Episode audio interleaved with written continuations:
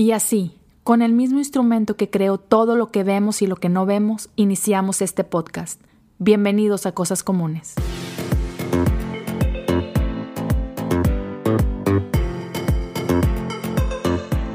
Bienvenidos a un episodio más de Cosas Comunes en este caso edición del amor y edición San Valentín. Y bueno, tengo aquí conmigo a un par de grandes amigos, un matrimonio muy chido. Gerardo y Cris están con nosotros desde la isla bonita de Puerto Rico.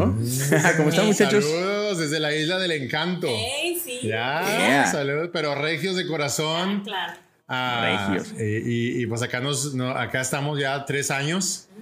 Y lo que hace chido esta pareja, yo creo que es esta eh, güerita, que aquí le dicen rubia, y que se le ponen a hablar en español. Digo, perdón, se pueden hablar en español pensando que ella no habla eh, español y habla solo puro inglés.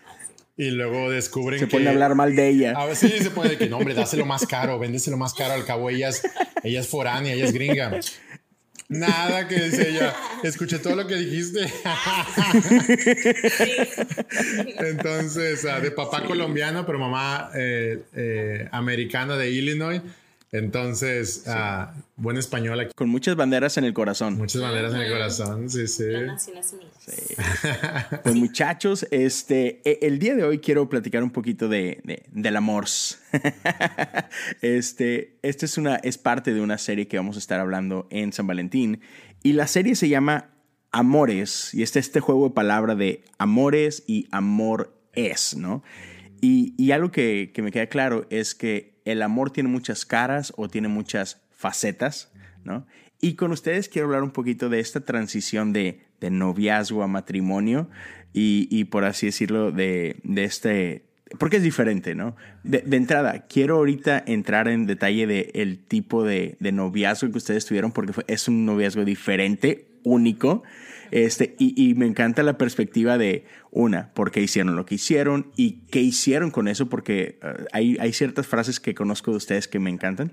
Y luego la transición al matrimonio, ¿no? Porque obviamente es muy diferente. Entonces, ah, pero antes de empezar con eso, Cuéntenos un poquito ustedes. Jera, háblame de ti como individuo primero, un poquito de tu historia. Sí, sí. Pues mira, yo soy eh, regiomontano de corazón originario. Ahora que vine a la Isla del Encanto he estado conociendo mucha gente y la gente me pregunta inmediatamente de que, ah, de México, ¿de qué parte de Estados Unidos?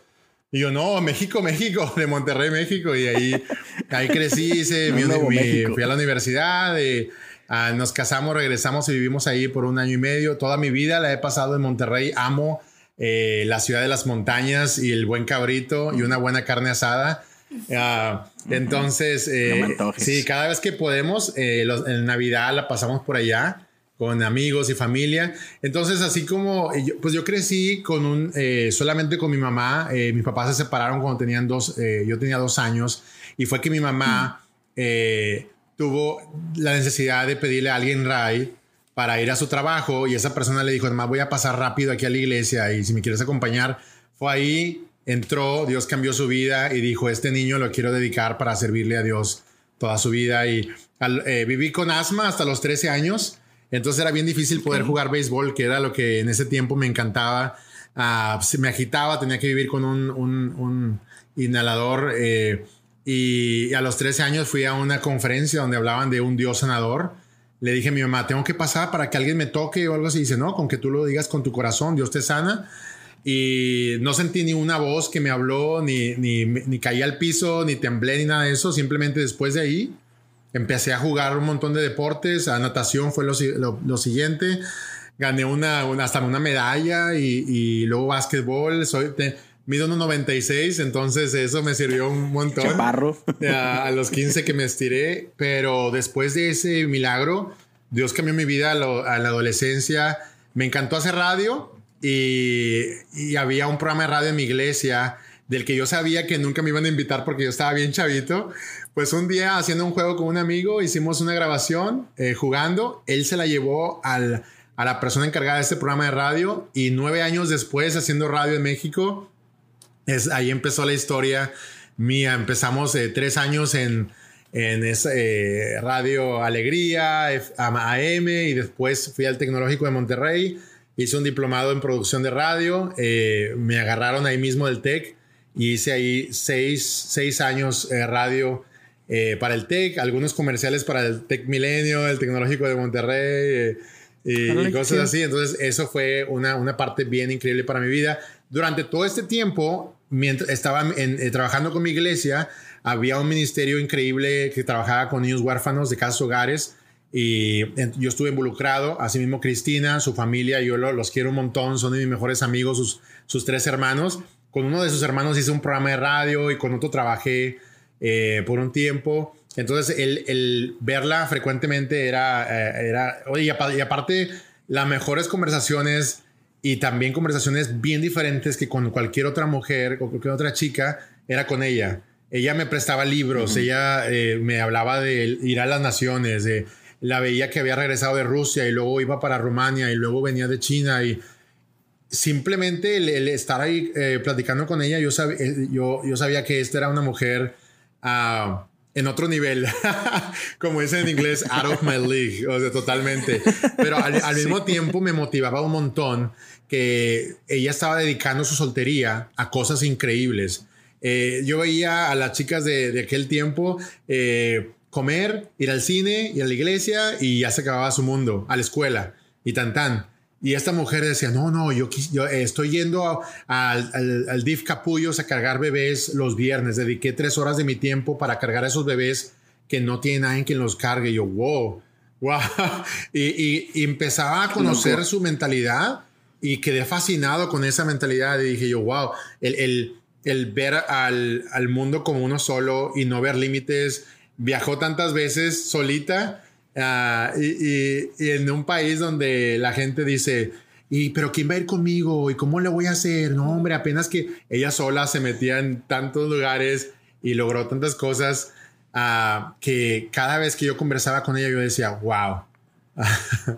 Sí, de hecho yo estaba recordando que cuando mi familia primero se mudó a Monterrey, yo tenía 11 años, iba a cumplir 12 porque era como en verano y yo cumplí en agosto. Y pues era como un nuevo mundo para mí, Monterrey. Y llegué y ya estaba entrando a, la adolescencia como 13, 14 años. Y en la iglesia pues me invitaron al grupo de jóvenes y yo empecé a ir y claro, luego, luego unas chicas como de 18 años se volvieron mis amigas y ellas iban pues a ver a los muchachos y a, a ligar y todo. Entonces yo dije, no hombre, puedo aprender tanto de ellas, me pueden enseñar tantas cosas. Y me llevaban al mall todos los sábados y me ponían minifaldas y me enseñaban cómo ser coqueta y todo. Y yo, wow, esto es increíble. O sea, ellas para mí eran lo máximo. Estas sus amigas. Shout out Andrea y Mónica. Ah, vez somos amigas. Entonces. Quemando raza. Quemando raza. No, somos súper acá todavía, pero eran mis dos amigas y yo emocionadísima de que ellas se fijaran en mí porque yo tenía ya 14 para ese entonces. Sí, sí. Entonces, en este momento, recuerdo que mi papá empezó a ver como que mm, no, no es para allá porque me llevaba a la reunión de jóvenes y yo me iba a ropa porque me iba a cambiar te, salías cambiada, te salías con una ropa y lo Y en la mochila cada sí, otra totalmente. Y luego mi papá, ah, no. Y sabes que fue muy, ¿cómo se dice? Brave, porque mi papá de repente un día me dice, oye, ¿sabes qué? Ya no, ya no vas a ir al grupo de jóvenes. Y él empezó a ver actitudes diferentes en mí. Y yo, espérame, ¿por qué en la iglesia? ¿Qué aprender de Dios? Todo. Aleluya. Y me dice, no, es que, ¿sabes qué? Yo te voy a disipular en casa. Y le digo, ay, papá, wow, o sea, es lo más tonto que jamás he escuchado y qué vergüenza que nadie sepa de esto, me tengo que cambiar de país, mis amigas, no, o sea, qué vergüenza. Y yo, 14 años, no, qué oso, oso. Entonces, eh, mi papá, pero él superpuesto empezó todos los sábados a las 5, en vez de dejarme ir al grupo de jóvenes, él dijo, vamos a empezar a hacer un display en casa tú y yo, y yo, ay no, y las primeras veces me hice la enferma, así de que, ay, es que me siento mal, y me acostaba en la cama así de que no, es que no puedo, y decía, bueno, yo me voy a poner aquí y te lo voy a dar, así de que en el pie de mi cama, y yo, wow, o sea, no se rinde, qué bárbaro, no puedo hacer nada. Y pues ya después de varios fines de semana de... Con razón conquistó a mi mamá. ¿No? Superpuesto. Entonces, después de varios fines de semana de jugar enferma, pues ya dije, no, o sea, ya no voy a ganar de esto, entonces, ni modo. y me empezó a llevar de que a un parque y en la banca nos sentábamos y él me daba unos estudios y luego íbamos que a McDonald's en el área de juegos y nos sentábamos ahí y ¿sabes qué me enseñó? Sacó una libreta acerca de el, la, las relaciones con muchachos, el cortejo y uno de cómo mantenerte firme sola para yo poder tomar buenas decisiones eh, sin dejarme ser influenciada. Y yo, wow, papá, o sea, para empezar me voy a casar, tengo 14, o sea, todavía me falta mucho, solo estoy haciendo lo normal de adolescentes de mi edad, o sea, esto es normal. Y no, o sea, no sé para qué me estás enseñando esto, pero él me dijo, es que todo esto es fundamentos súper básicos para tu vida que te van a traer mucha bendición, o sea, el resto de tu vida. Entonces, ahora es el tiempo de aprender esto. Y yo así como que, ah", pero, pues no tenía otra. Entonces escuchaba y, ¿sabes? Mi papá hizo eso todo un año, un año y cualquier otro compromiso que otros decían, es que el sábado te quiero invitar, es que, pues es que tengo un compromiso a las 5, era conmigo y no importando qué persona, por más importante que fuera, yo veía que él nada. La prioridad, mantenía esa prioridad. Y yo así como que, wow, y llegué a admirar eso tanto y dije, no, hombre, pues le voy a echar ganas porque mi papá, o sea, él está haciendo esto por mí. Entonces, sí, eh, durante ese año yo puedo establecer eh, un trato con mi papá que hicimos en la familia. Yo soy la hija mayor, solo una hija de dos, tengo tres hermanos, pero establecimos juntos que íbamos a hacer esto diferente de las eh, relaciones con las demás personas, con muchachos específicamente, que yo iba a pasar mis años de la adolescencia enfocada en servir a Dios y crecer en mi carácter, en servir en casa a mi familia y buscar desarrollar estas destrezas que yo voy a necesitar para algún día ser una madre y una esposa. Entonces, esa iba a ser la meta. Y pues crecer en Dios y poder servir a los demás. Entonces, las oportunidades que vendrían a mí iba a ser eso el enfoque. Entonces, nada de eh, que a esta edad, 16, ya pues tener novio. Nada de esas cosas. Era, vamos a ver todas las oportunidades que Dios te traje para servirlo a Él y qué emocionante va a ser. Y yo al principio estaba como que, mm, mm, suena aburrido, pero ok. Y fue increíble. Yo me acuerdo que tú tenías 13 años y, yo estaba más acercándome un poquito más a la familia. Y luego te acuerdas de Ursu, no, este Delirious, la banda Delirious. Claro. Eh, en ese tiempo estaba en su apogeo Delirious, estaba en lo más fuerte. Y de pronto me dice eh, Cristina, oye, no, pues eh, voy a ir a, a Inglaterra. A Inglaterra con mi prima a un concierto de Delirious y no sé qué. yo, ¿Qué? Sí, jamás en mi vida había yo viajado tan lejos y sin mi familia. Y sabes qué, ella me dijo de esta conferencia que iba a haber y le dije a mis papás y dijeron, ¿sabes qué?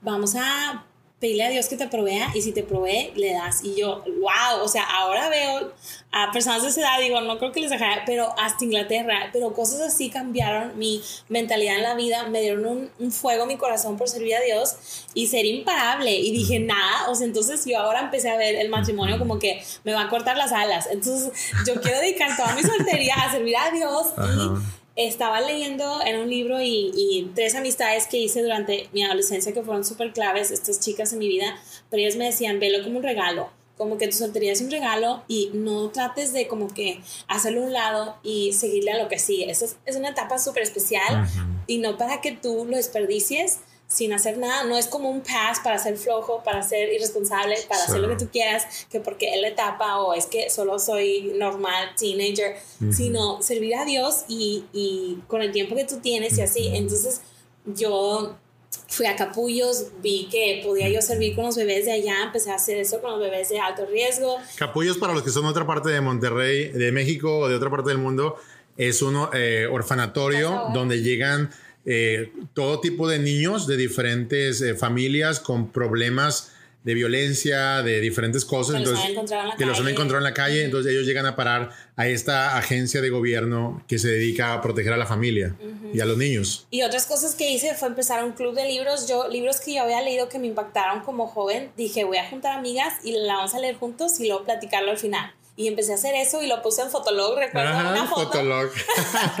puse una foto en Fotolog y así llegaron chicas que no conocía y yo abriéndoles la puerta de que, ay, a tu casa. Eres tú? De que, puso que voy a empezar esto, las que quieran unirse. Ah. llega, un, llega un tipo acá, yo también me quiero unir. no, pero una amiga que llegó que no la conocía para nada y nos hicimos tan buenas amigas, se convirtió en mi dama, en mi boda. Tantas cosas que fueron increíbles que me dieron una emoción por mi soltería y vivirlo para Cristo y así como algo tan emocionante que yo no quería que nada cambiara. Así como que ningún muchacho me podría como disuadir porque decía, no, hombre, es que no sabes lo que estoy haciendo ahorita. O sea, no tengo tiempo para otras cosas. Y luego, eh, personas como yo y otros amigos que la estábamos viendo de, de lejos eh, o así, era, era increíble que ella tenía esa pasión y también Dios estaba proveyendo oportunidades para que eso se volviera una aventura bien emocionante. Y yo me acuerdo verla viajar por el mundo, eh, vivió en Alemania dos años, en, en todos esos países que he contado. Y al mismo tiempo dijo, ahora que estoy en Monterrey, ¿por qué cada vez que hay conferencias así increíbles para chicas, todas suceden en Estados Unidos? Porque no hay algo para aquí, para las chicas eh, en México? Y más que nada para las chicas que jamás podrían pagar un boleto para ir allá. Entonces ella empezó y desarrolló un retiro para chicas de casas hogares. Y, y se agregaron más chicas de iglesias, pero el, la meta era proveer esto de calidad así increíble eh, para esas chicas. Invitó a a chicas que estaban haciendo cosas increíbles con su vida, con su adolescencia, en su soltería, a, Monterrey. Venían eh, cada año. Yo le hacía la, yo le ayudaba con hacer el diseño y, los, sitios web para promover esto y la llevaba a algunas iglesias para comentar. En ese tiempo yo estaba bien activo en el radio, entonces yo conocía a, gente en, en, diferentes partes, entonces ahí los invitaba no, y el primer año recuerdo, eran como 50 chicas, luego 70 el siguiente año, luego 100, luego 120, 150, y esto crecía. Y eran de amigas mías de mi edad que venían de Estados Unidos a ser las conferencistas. O sea, era algo tan inspirador para mí también, y decía, era increíble poder juntar a todas y pues inspirarnos en lo mismo, sí, a Dios con nuestra soltería y prepararnos para Vintage Girl. Vintage ah, Girl. Ah, Conceptos que no pasan de moda. Así se llamaba. Así se llamaba. sí. sí. Está con ganas porque, o sea, entonces, o sea, me, me, me gusta esta parte de, de que ustedes, porque es bien normal ahorita que tanto los chavos como las chavas están obsesionados con tener una relación.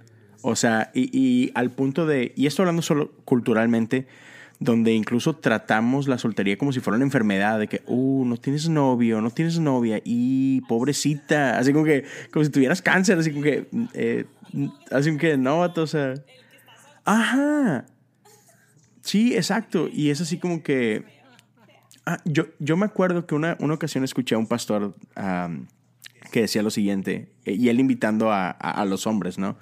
decían, hey muchachos, este, quieren una chica, quieren casarse, quieren una familia, este, ahorita están solteros, están estudiando, etc. ¿Sabes qué es lo más romántico que puedes hacer para tu futura esposa? Prepárate. Así como que, este, échale ganas a tu carrera, échale ganas a tu, a tu carrera, o sea, más que eh, como estudiante, sino si ya te graduaste, échale ganas a tu trabajo, haz una carrera, ahorra, invierte bien, compra una casa. O sea, que el día que conozcas a, tu futura esposa es, hey, ¿sabes qué? No te conocía, pero me he preparado para ti y tengo todo listo. Aquí tengo casa. Y así como que, y nunca lo había pensado. Digo, escuché eso demasiado tarde, pero fue así como que, wow. O sea, neta sí está muy chido, ¿no? Y, y es una manera diferente de, de, ver nuestra soltería y no verla como que, ay, estoy solo, este, pues, qué mala onda. Así como que, hey, tengo un montón de tiempo, es cuando más energía tengo en la vida, sueños, etcétera y lo que ustedes hicieron, o sea, los dos, cada uno por su lado, fue perseguir esos sueños, perseguir lo que Dios tenía a las puertas que Dios iba abriendo, pero a la vez cultivaron una amistad muy linda. háblenos de cómo, cómo mantuvieron eso, de que respetando esa parte, por ejemplo, Cristina, de que, ¿sabes qué?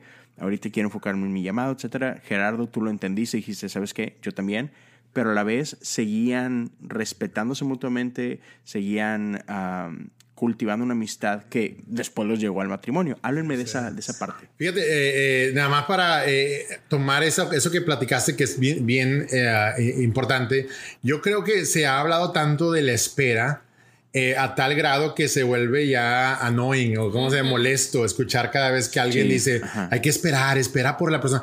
No solamente espera, sé intencional en involucrarte en cosas eh, para el servicio a otros y el servicio a Dios que, que van a ser inversiones para tu matrimonio. Cuando tú, Leo, dices prepárate, en mi mente viene en lo práctico, en qué puedo involucrarme ahora, en este momento en mi soltería, en mi tiempo, para enriquecer la historia a la que voy a invitar a mi, a mi esposa, a, a, la persona que va a estar conmigo. Y qué increíble que vayas a sentarte con tus hijos y los hijos de tus hijos a contarles cuando dedicaste varios años a trabajar con chicos de la calle o que trabajaste, que ibas a con una persona que jamás te iba a, dar algo a cambio, pero decidiste amarla como Jesús la ama.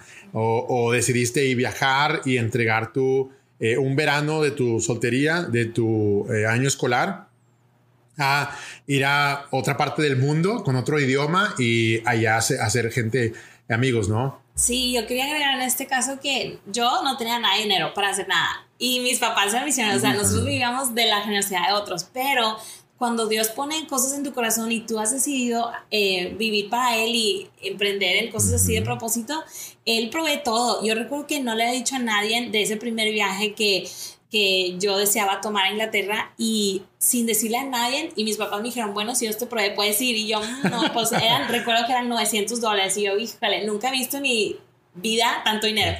Entonces, pero yo recuerdo que en la iglesia y en lugares donde íbamos, personas que me conocían decían, no sé qué proyectos tengas, pero siento darte esto, siento darte esto. Y me ponían cheques en la mano, dinero, y yo, wow. Y hasta 900 dólares llegó, y yo, no, pues mamá, papá, mira, Dios me proveó. No, pues dale. O sea, entonces nunca es un límite eso.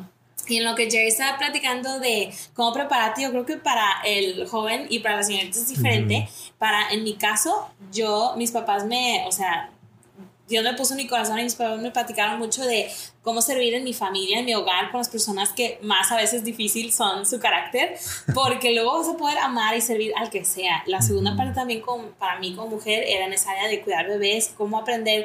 Hay chicas que yo conozco que se casan y no han cambiado ni un pañal y lo, ay, ¿cómo le hago? no sé qué. No, pues no es que el matrimonio es lo todo, pero qué bonito que tú puedas saber tantas cosas. Mi hermana y yo empezamos a, a cocinarle comidas a una señora grande que no podía en su casa. Nosotros íbamos una vez al mes y le hacíamos comidas o sea, aprendimos a preparar comidas saludables, todo esto, entonces cuidar bebés. Y por eso estoy tan agradecido hoy porque cocinas bien rico. Todas estas cosas súper valiosas y prácticos.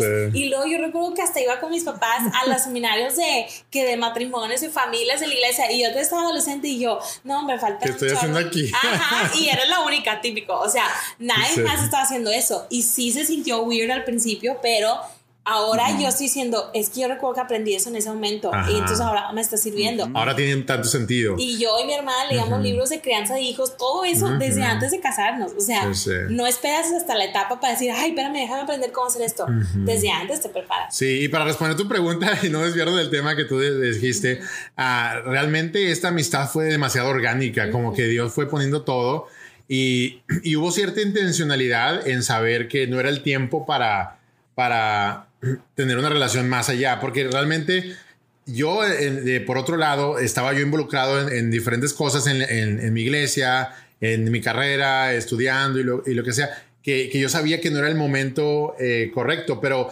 esa certidumbre, no sé, como que Dios la ponía en mi corazón. Ah, y después, después, ahora conversando con mi suegro, me dice, mira, cuando tú, cuando tú estás en la, en la búsqueda de la voluntad de Dios en cuanto a tu pareja, tres cosas se tienen que poner, ah, se tienen que alinear.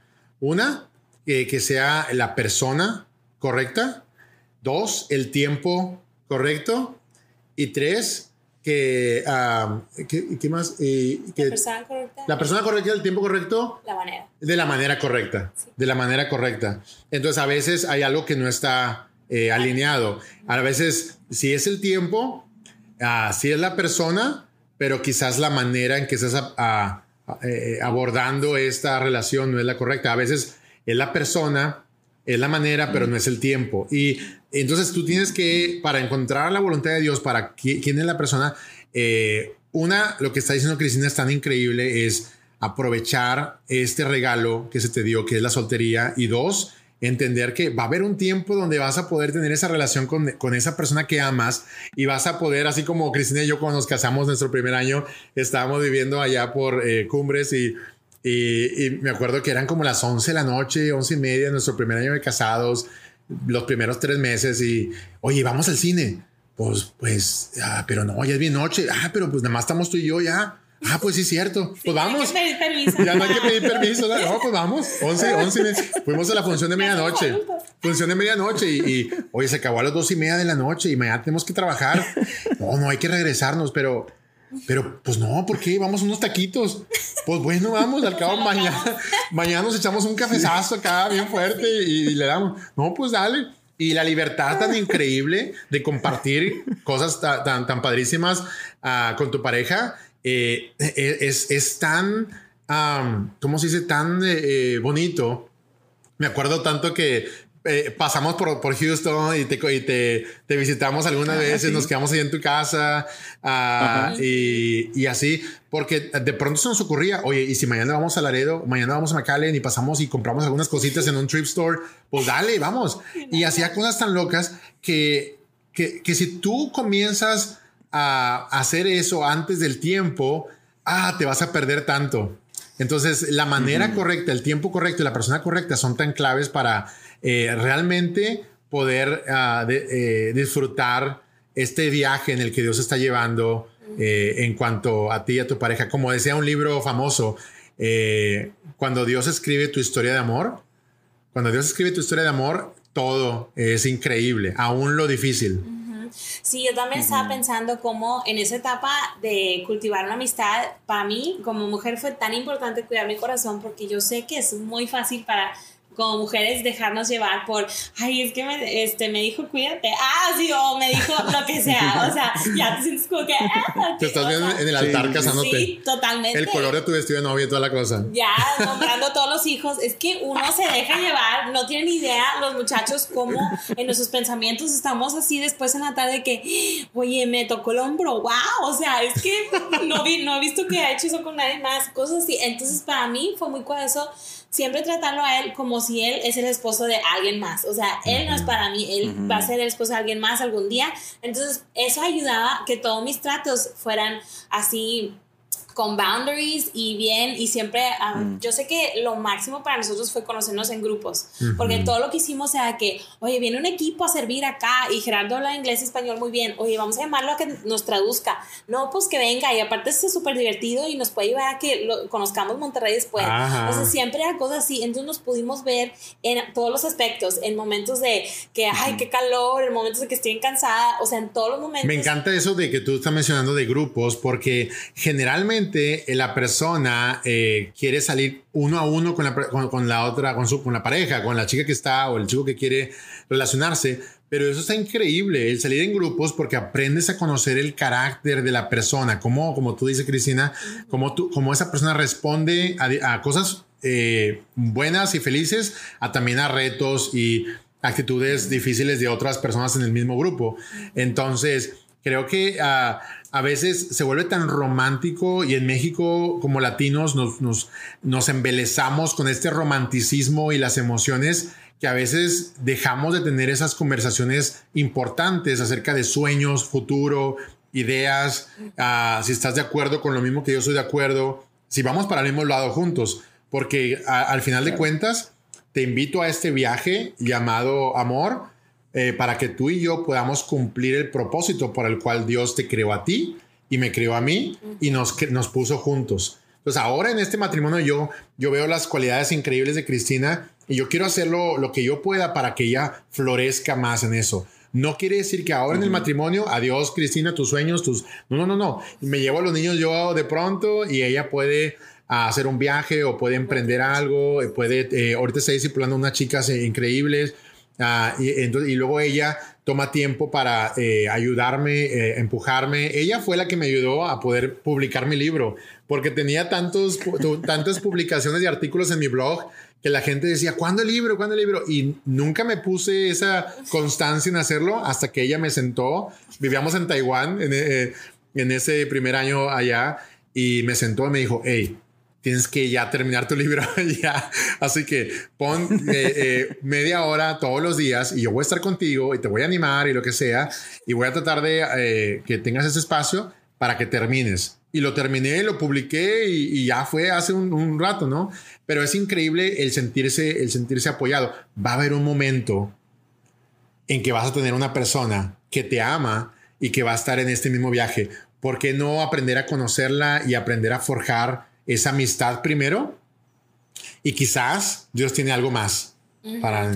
Y de hecho yo recuerdo que a veces cuando me repatea la palabra cuando dos personas de sexo opuesto se dicen que son mejores amigos, porque yo siempre estaba de que, ay, sí, eso es como que una palabra para tapar, de que se, se gustan, pero, ay, no, este es mi mejor amigo, no es que. Entonces, cuando Gerardo estaba de que, o decía, o yo escuchaba que él decía algo de que me consideraba su mejor amiga, yo no, para nada, así que no, porque no es así, no es amistad, era simplemente, de hecho, tu mamá decía que de vez en cuando, cuando yo llamaba para sí, de preguntarte algo, decirte algo, decía, no, es que me encantaba que siempre sus llamadas, o sea, eran de Dios y así como para cosas que todo el mundo podía escuchar. O sea, no era nada privado, nada personal, nada de, de que es que no quiero que nadie me escucha.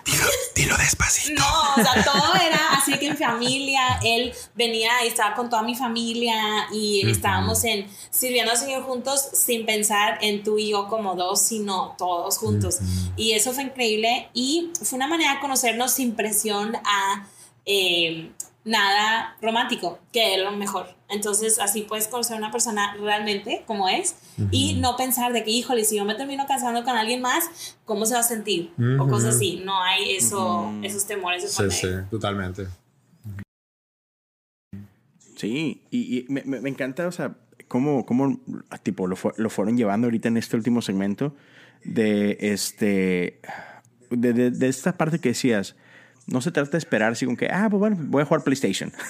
sino, este, sí, o, o, no sé, voy a hacer estupideces, pero, pero es usar ese tiempo con mucha intencionalidad, una, para cultivar quién eres, este, para aprender más de la otra persona y, y, y siempre como que cuidando toda esta parte de, de no perder de vista de que el futuro es más importante que el presente, porque en nuestra cultura estamos así como que bien condicionados a, a esta, ¿cómo se llama? satisfacción inmediata. Este, y, y, y, no, no aprendemos a cultivar el, el mejor aguanto un poquito y, y, y, si me espero va a estar mejor más adelante, ¿no? Y, cómo se fueron llevando todo esto y, no solo eso de...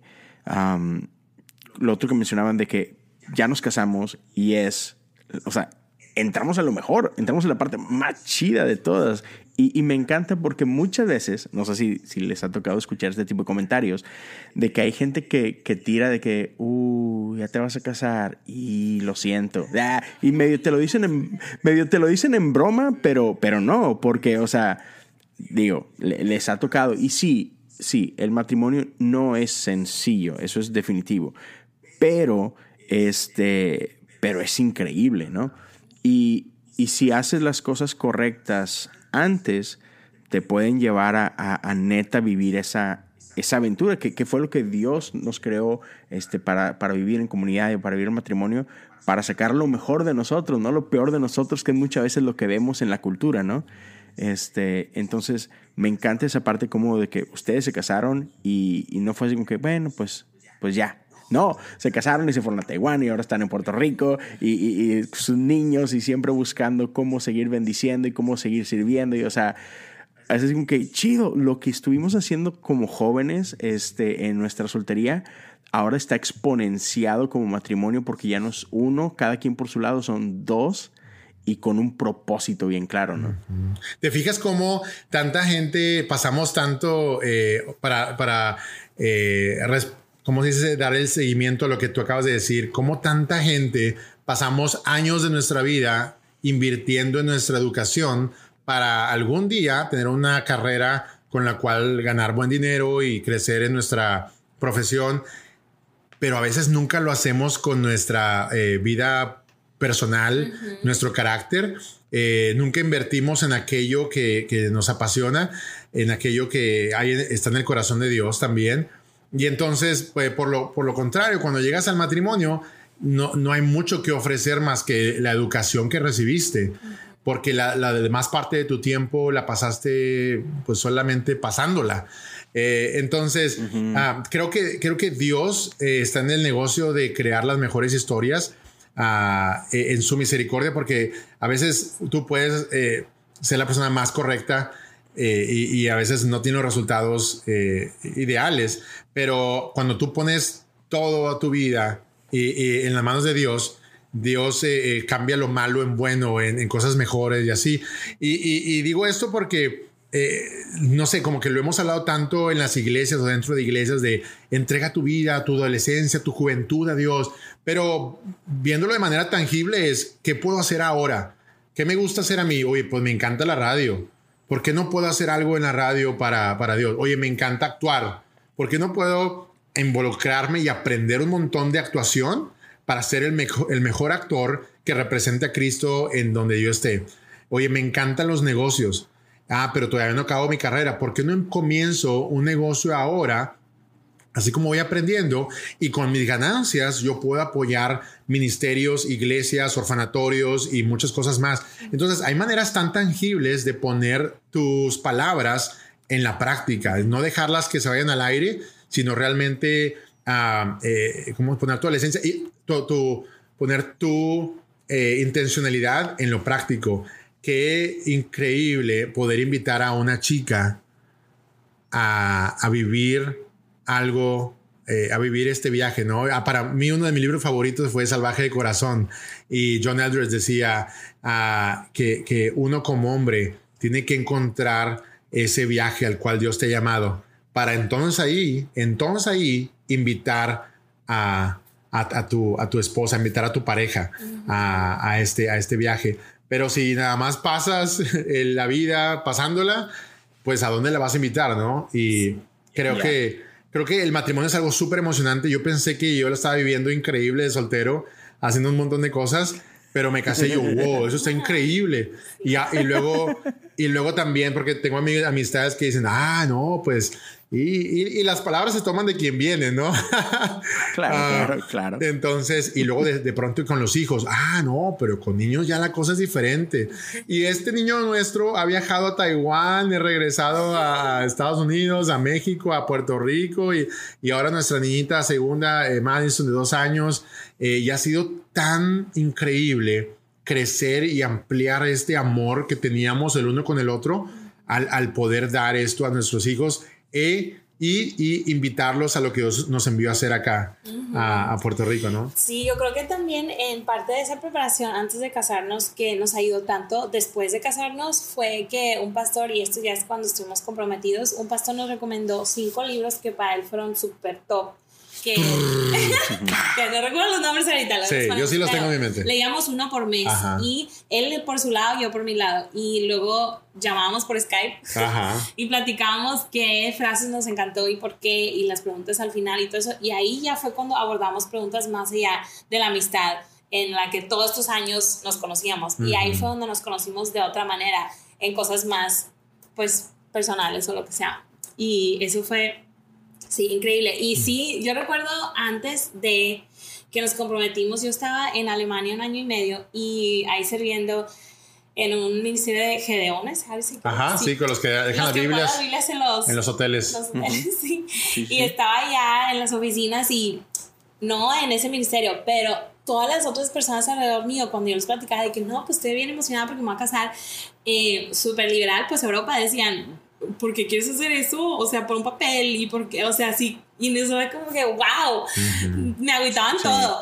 Y yo, ¿sabes que Ya no le voy a decir a nadie porque nadie me felicitó, nadie, nada de que, ah, qué emoción. No, nadie. Era puro. Todos en contra tuyo. Y yo, bueno, ya. Oye, pero estos libros fueron increíbles. Yo los puse en nuestro blog que se llama másquesaliva.com másquesaliva.com y el, el blog se llama cinco libros que debes leer antes de casarte o ya casado. Entonces, eh, están increíbles estos libros para mí. Yo los he vuelto a leer ahora y los veo con otra perspectiva totalmente nueva.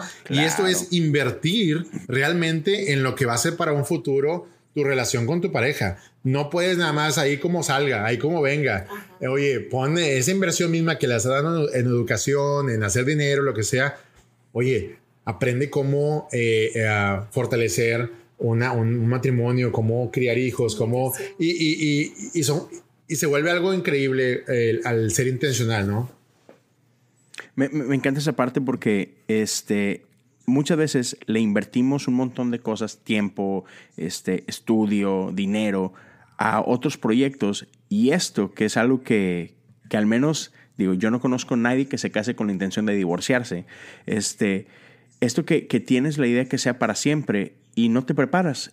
O incluso yo, yo conozco gente que van a o, hacen esto de, las, de la consulta prematrimonial con, con algún líder y, y hacen que, ay, tengo que ir a las pláticas estas, qué hueva. Hacen que, vato, no manches, o sea, e, es, es, clave, ¿no? Este, entonces, así como que sí, otra vez, tenemos que ser muy intencionales porque esa es, es cosa seria, es cosa seria. Y, y, y, si no te preparas, o así como que tú solo te estás así como que disparando en el pie, ¿no? Así como que te estás, te, estás este, entorpeciendo esto solo. Y, y, entonces, para la raza que está, este, ya sea que está dating a alguien o, te gusta una chava o lo que tú quieras, o simplemente tienes este sueño que, man, yo quisiera ser este, un día esposo, esposa, láncense al blog de Jera, chequen esos libros, inviertan tiempo, inviertan dinero, o sea, compren los libros, no quieran un PDF gratis de, de alguien, o sea, en buena onda, inviértanle. Sí, vato, conozco, conozco varios. Entonces, neta, inviértanle porque este, puede hacer la diferencia, ¿no? Entre, entre un buen matrimonio o un medio, matrimonio mediocre, o gente que, que eso es muy triste, que hay gente que mueren juntos pero nunca disfrutaron su matrimonio, se aguantaron, se aguantaron, se tolera, toleraron el uno al otro, no se amaron el uno al otro. Es triste, vato, es muy triste. Yo me acuerdo tanto una historia que Cristina me, me comentaba de una señora ancianita que ella llegó a conocer. Y eso, eso, para mí, esa historia fue un ejemplo, porque si tú volteas a ver alrededor los matrimonios que más te inspiran, Uh, puedes, puedes eh, eh, como, como que alentarte un montón para lo que viene. Y tú lo tuviste claro. con esa señora, ¿verdad, Cristina? Sí, esa señora yo la conocí, tendría como setenta y tantos años y ella y su esposo se amaban tanto y ella lo veía regresar del trabajo y se ponía así en la puerta con tanta emoción como niña chiquita a recibirlo con un abrazo y lo, ¿qué quieres comer? Y así como que, ok, aquí siéntate para que estés cómodo y de lo más así y yo, wow, yo quiero ese tipo de matrimonio. Entonces yo hablé con ella y le pedí consejo. Ella era una señora que amaba a Dios increíble y le dije, tú a mí que me aconsejas que soy joven soltera y ya en la etapa de estar buscando a Dios en cuanto a eso del matrimonio, con alguien que me recomiendas. Y ella me dijo, ¿sabes qué? Me dijo, lo primero que te diría es que, claro, no te vayas por lo que tus ojos ven, eh, lo físico y así. Y, la apariencia. Ajá, la apariencia. Quieres valorar a alguien por lo de su corazón y también... Eh, claro, tendemos a verlo de afuera. Yo, es, o sea, mis amigas siempre decían, es que quiero un muchacho que el segundo que lo vea sienta así como que eh, no sé, mariposas. me palpita el corazón. Ajá, me tiembla el dedo del anillo. Totalmente. y yo, ok, entonces me dijo eso y yo, ok. Y luego me dijo, no te fijes tampoco en personalidad, porque todo el mundo, y eso me encantó, nunca lo había escuchado en ningún otro momento, pero ella me dijo, no te fijes en personalidad porque tú puedes decir, es que yo soy extrovertida, necesito a alguien introvertido. Es que no sé qué, y sabes, mucha gente que nos conoce a Gerardo de mí dirían que los dos somos súper extrovertidos.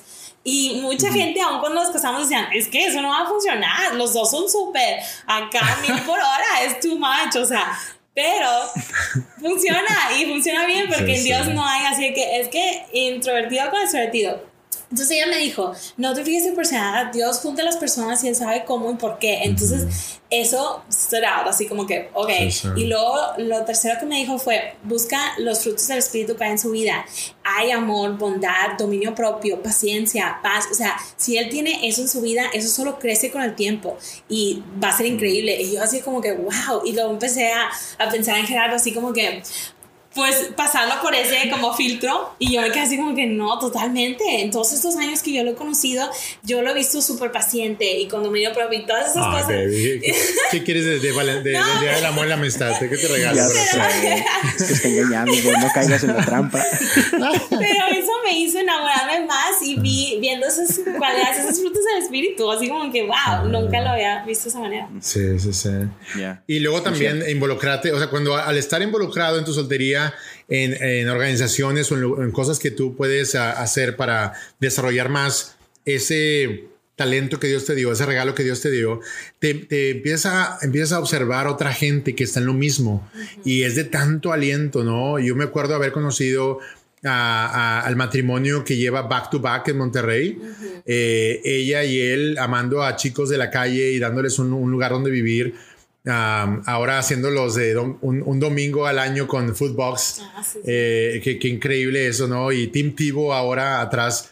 Eh, apoyando todo lo que ellos están haciendo en México con los chicos. Ah, qué impresionante ver matrimonios así y decir, wow, yo quiero algo así. Que, que, voltear y ver el pesimismo que el mundo tiene o que algunos matrimonios han caído en, eh, en olvidarse. Que sabes que, mira, antes de, de yo desde al, yo estar esperando por Cristina, yo conocí a un hombre en una boda y ese hombre dice que había tardado mucho en, para su esposa. Entonces, haz de cuenta que ah, él, me dijo, me dijo, mira, ¿sabes qué?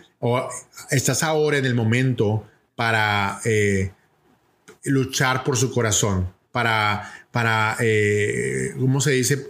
Pursue her, para eh, perseguirla, eh, ir por ella, ¿no? Y hacer todo lo que está en ti para, para prepararte. Entonces, nos casamos y fue increíble. Oye, estaba yo tomando unos exámenes en el, en el Tech Milenio y pasé por un salón y sentí que escuché a ese hombre que lo conocí solamente una vez en un lugar, en esa boda súper random, súper así, y, y me detengo y me meto al salón y me doy cuenta que sí es él. Y le digo, hey, ¿te acuerdas de mí? ¿Te acuerdas que yo estaba esperando de poder casarme con esa chica y cosas así? Ya me casé. Estamos en nuestro primer año de casados y ya.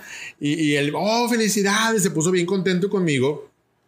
Y me dijo, ¿sabes? Ahora que ya está contigo, aquí no terminas de pelear, pero ahora vas a pelear por su corazón para que cualquier ataque que tenga el enemigo, la circunstancia, las emociones hacia ella, tú puedas como su pareja pelear por ese corazón, por su estabilidad, por porque ella pueda florecer.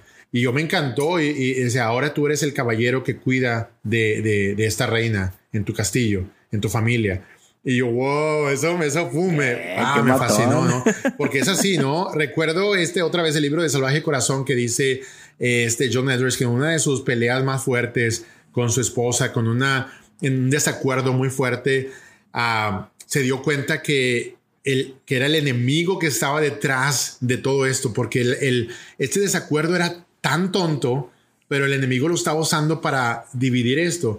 porque un matrimonio, una pareja eh, floreciendo en Dios, es el testimonio más increíble para el mundo de que el amor de Dios es real para sostener un matrimonio, una pareja floreciendo, vibrante, eh, eh, eh, llena de, su amor.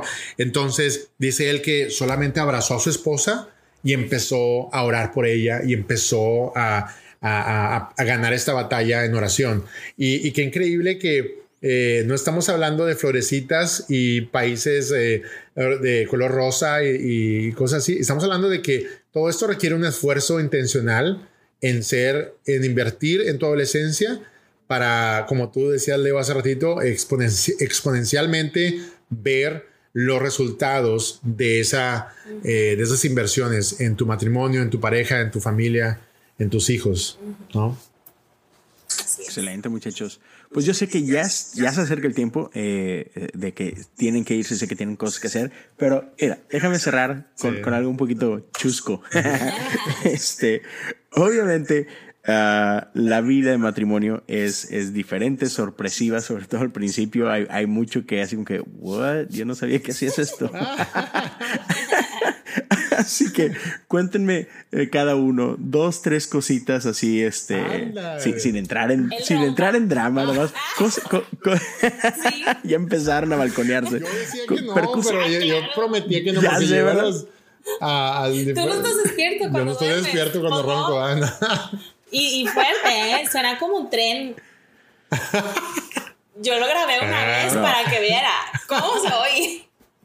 Bro, es que lo, lo, que ellas no saben es que es una técnica de defensa de la casa. es para mantener a los ladrones afuera. ellos. Mala. Muy bien. ¿Qué más? Pues está emocionado. Sí. Pues, tú de mí. A ver, yo de ti, que, que yo me di cuenta. después. Cosas que ah a Gerardo le gusta comer muy rico y eso es algo que sí me gusta porque yo le dije contigo nunca voy a morir de hambre porque él siempre estaba que vamos a una carnita asada y órale bueno no es fin de semana pero sure entonces mucha comida súper rica ¿Qué más? Cosas buenas o no. ah, ya que sea. Yo, yo, creo, yo me acuerdo que. Um, que aprendimos después. algo que aprendimos después. Bueno, yo aprendí que ella es tan... Eh, yo vengo de Monterrey, donde las mujeres gastan un montón de dinero en cosas que... no. Entonces, esta mujer... Que no por qué gastar. Sí, que gastan por gastar y, así. Ah, y el estatus es, es más importante que cualquier otra cosa. Y esta mujer es tan ahorrativa, tan, tan ahorrativa, eh, que de pronto eh, hacemos viajes o compramos cosas que la gente dice, wow, ustedes tienen mucho dinero. Y decimos, no, para nada, para nada, para nada. Simplemente, en lugar de gastar en todo esto, eh, ella lo ahorra y ahorramos poco a poquito para poder hacer, para, en lugar de gastar en cosas, gastamos en memorias, en recuerdos, en cosas que, experiencias. Entonces, uh, y, y, a veces la gente dice, wow, tu hijo está vestido bien bonito. Y lo, mm, pues mira, ella se va a una tienda de segunda mano, donde le cuesta cada cosa que trae el niño un dólar. no, ya me acuerdo otra cosa. Que, ok, Gerardo es hijo único, yo soy segunda de cinco. Entonces, ya te imaginas, como hijo único, él siempre estaba acostumbrado a tener todo. Así que si él pone una rebanada de pastel en el refri, pues ahí estaba cuando él regresaba. No, cuando tú eres segundo de cinco, eh, si no te la comiste en el momento, ya no va a estar. Y no, y no importa si le pusiste el dedo, le escupiste, letreros, nada, no va a estar al rato. Alguien se lo va a comer. Entonces ahora hay tantas cosas que, ¿dónde está? No sé qué, es que lo puse aquí, pero después, no, pues yo me lo comí. No, después. Y le dije, se nota que tú vienes y te ves sí, porque no sabes, te sorprendes cuando alguien se comió a tu regalo. Ok, ok, entonces tengo que hablar también lo Ah, no es cierto. Sí, sí, sí, sí. Oye, vamos al Costco o vamos al, cuando estamos en México a Soriano o a Chiví y me daba tanta pena que ella llenaba, llenaba dos carritos de despensa, de, de comida, cosas así para pagar. Y, y teníamos el presupuesto, ¿no? Vamos a ponerle el presupuesto 700 pesos mexicanos, o no sé. Entonces eso era, bueno, ella se llevaba los dos carritos llenos, que eran como 3 mil pesos o no sé cuánto, un carrito, bueno.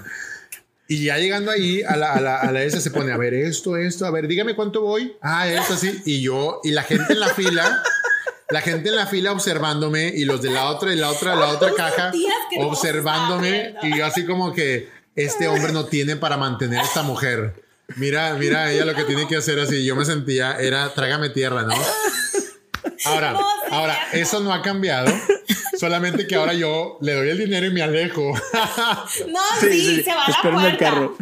Yo me llevo a los niños a comer una pizza del Costco ahí, un pedacito o algo para no sentirme ahí. Sí, cierto, no, y platicábamos de esto porque él decía, es que porque no puedes solo comprar a lo que vas a comprar y luego lo pago y ya. Pero es que él decía, es que por, nos alcanzó algo más, pero lo dejé ahí y pues ya que a que regrese. Estoy en la fila, no puedo. Entonces... y mantenerte bajo el presupuesto, ¿no? Ajá, eh, entonces mejor de esta manera tengo el presupuesto, voy metiendo prioridades.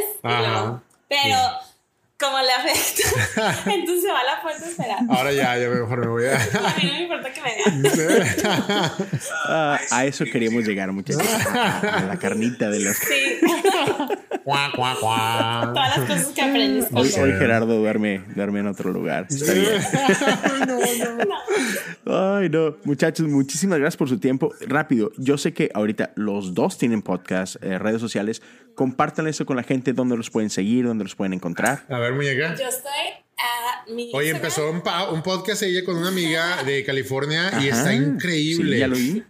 Pues en la etapa en la que estoy ahora soy mamá, entonces se llama Hola Mamá y eso se llama el podcast. Estamos grabándolo para em, mujeres bilingües, entonces está en inglés y español mixto.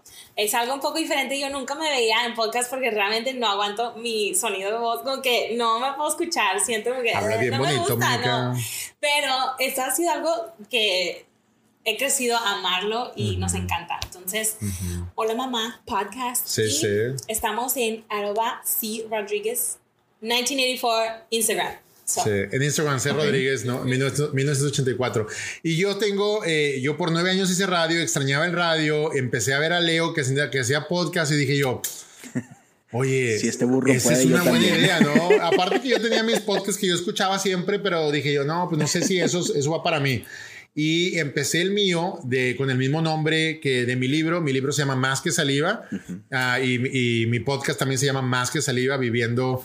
Uh, eh, o sea, tratando de ser relevante con lo que hablas y con lo que haces, ¿no? Ah, eso sale de una canción de Vico C. Oye, vengo a Puerto Rico a vivir aquí, al país de Vico C, de Vico C, y lo puse una vez en Instagram, el nombre de mi libro, y puse la historia de que salió de esa canción de El Evangelio no se trata de gastar saliva, si quieres que te escuche, tienes que darle vida y una un buen abrazo aunque se esté muriendo de sida. Soy rapero de corazón, entonces por eso más que saliva. El Vico C ve mi, ve mi publicación y lo publica en su Instagram. Le dio un screenshot y lo publicó y dijo, gracias Gerardo por, tu, por ese afecto, por tu amor y por, por ese libro, cosas así. Yo, te hiciste no manches, no manches, Eso fue increíble que él, que él, lo publicara. Me falta conocerlo, uh, pero eh, eso, fue un gran avance. Entonces, más que saliva, mi libro que lo encuentras en Amazon ah, en, papel y eh, mi podcast Más que saliva que está vuelto, que está por regresar. Ahora que hicimos un buen viaje de Navidad y con una conferencia que fuimos, pero ya estamos preparando lo que sigue. Y, estamos en mi, blog, que ahí por ahí puedes ver muchas cosas que me han servido a mí eh, por mucho tiempo. Es más que, más que saliva.com, más que saliva.com. Y, así, ¿no? Y estoy como en Twitter como Gera Guerra, en Instagram como Gera Guerra. Y ay, lo promuevo tanto como si hiciera mucho dinero con eso. No, no, no, eso me encanta. Pero nada, acá estamos después, en, después, bro, después. En la isla del encanto, acá echándole ganas con una organización increíble, una organización misionera que se llama Young Life, alcanzando adolescentes para compartirles de quién es Jesús y ayudarlos a crecer en su fe. Y eh, John Live está en 104 países y estamos emocionados de llevar tres años haciendo esto aquí en Puerto Rico y los que vienen, ¿no? Empezamos con cuatro chicos, tenemos 96 chicos que están involucrados y muchos que jamás habían ido a una iglesia, jamás habían conocido el, eh, el amor de Dios y, y, lo increíble que es esta invitación a, este, a esta vida. Y eso es lo que nos ha tocado hacer y estamos emocionados por, por seguirlo haciendo por, por muchos años más. Así es, bro, está, está increíble. Pues muchas gracias por su tiempo. Ya saben, mis amigos, los que quieran este, seguirme a mí en Twitter y en Instagram, Leo Lozano, H-O. Y bueno, gracias a todos por su tiempo. Cuídense mucho, les mandamos un abrazo bien grande y disfruten este día del amor y la amistad. Gracias, un abrazo a todos. Gracias, Leo, por la entrevista. Nos vemos, man. Hasta luego.